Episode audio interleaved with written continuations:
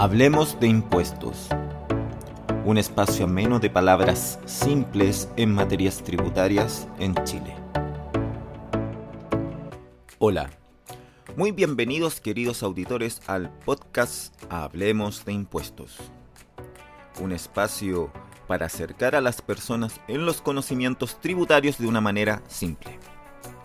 Les habla René Galindo quien está a cargo de este episodio donde se abarcan los beneficios tributarios que tienen los bienes raíces con destino habitacional, es decir, casas o departamentos que se encuentren acogidos al DFL2. Entonces, ¿a qué propiedades se les llama DFL2? Se les dice a aquellas que cuentan con una superficie construida no superior a los 140 metros cuadrados. Y para acceder al beneficio debe estar consignado en una escritura pública, según sea el caso. Si tu vivienda cuenta con estas características, entonces puedes disfrutar de una serie de beneficios tributarios que te daré a conocer a continuación. Pero a priori debo indicarte lo siguiente. Si tu casa o departamento en que vives es tu primera vivienda, entonces gozarás de todos los beneficios que se darán a conocer en este episodio. Incluso aplicarán los mismos beneficios cuando adquieras tu segunda vivienda, ya sea que la destines para usarla o arrendarla. Todo en el contexto que las propiedades que adquieres son todas de FL2. Pero ¿qué pasa si adquiero una tercera vivienda? ¿Podré utilizar los beneficios? La respuesta es no. En otras palabras, a partir de la tercera o más viviendas que cumplan los requisitos para acogerse al DFL2, no podrán gozar de ningún beneficio tributario respecto a esta norma, sin perjuicio que existan otros beneficios por normas generales que aplican a toda vivienda, sean o no del DFL2. Una vez expuesto lo anterior, donde la primera y segunda vivienda adquirida bajo el cumplimiento del requisito de los metros cuadrados para estar acogido al DFL2, se dan a conocer todos aquellos a continuación. Un primer beneficio a las propiedades que están acogidas al DFL2 es que están exentos del 50% en el pago de las contribuciones. El periodo que dure este beneficio dependerá de la superficie construida de la vivienda, que serán 20 años cuando la superficie edificada no exceda de 70 metros cuadrados. 15 años cuando la superficie edificada exceda de 70 metros cuadrados y no pase de los 100 metros cuadrados. Y por último, durará 10 años este beneficio si la superficie excede de los 100 y no sobrepase los 140 metros cuadrados. Por otro lado, las propiedades con destino habitacional cuyo avalúo fiscal no superen los 33 millones de pesos aproximado, quedarán libres del 100% al pago de contribuciones por motivo de la ley 17.235 del impuesto territorial. Así es, libres del 100% del pago de contribuciones. Esto aplica para los inmuebles que fueron reavaluados en el año 2018.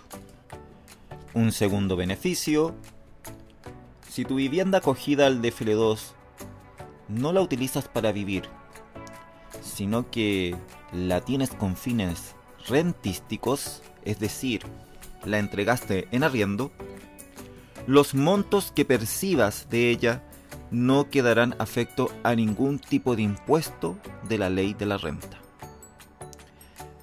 Estos dos beneficios que te hablé con respecto al impuesto territorial e impuesto a la renta aplica tanto para viviendas nuevas como usadas.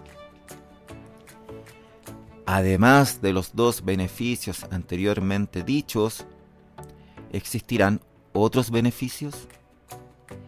La respuesta es sí, siempre y cuando la vivienda adquirida sea solamente nueva.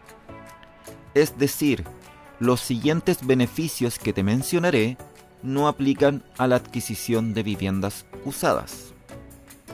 La primera de ellas, si adquieres una vivienda nueva acogida al DFL2 mediante un crédito con garantía hipotecaria, quedará afecto a un 0,2% sobre el total del crédito producto de la ley de impuestos de timbres y estampillas. En vez de aplicar un 0,8% del crédito total para aquellas viviendas que no cuentan con el beneficio del DFL2.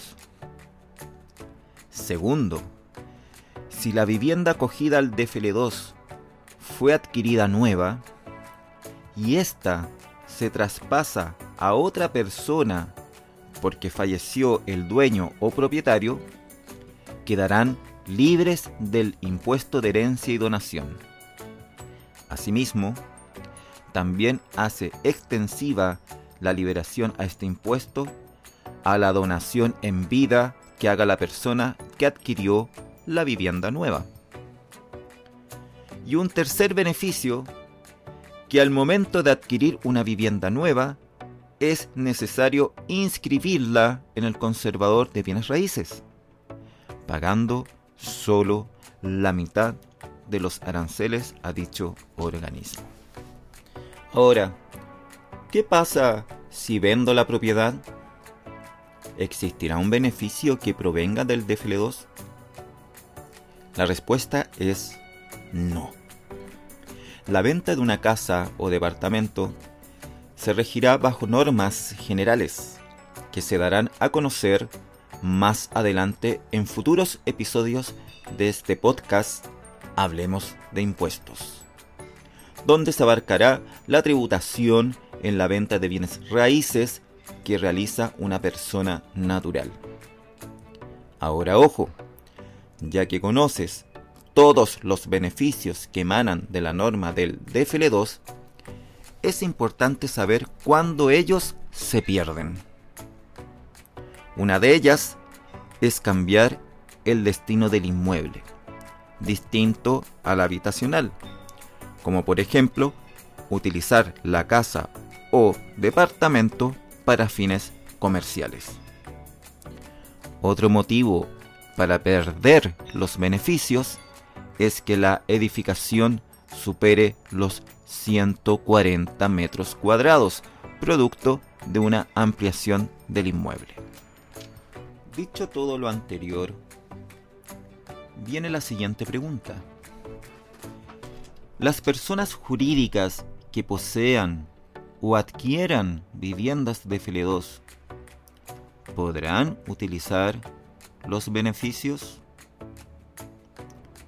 Buena pregunta. ¿eh? Y respondo a partir del primero de enero del año 2023, las personas jurídicas no podrán utilizar ningún tipo de beneficios.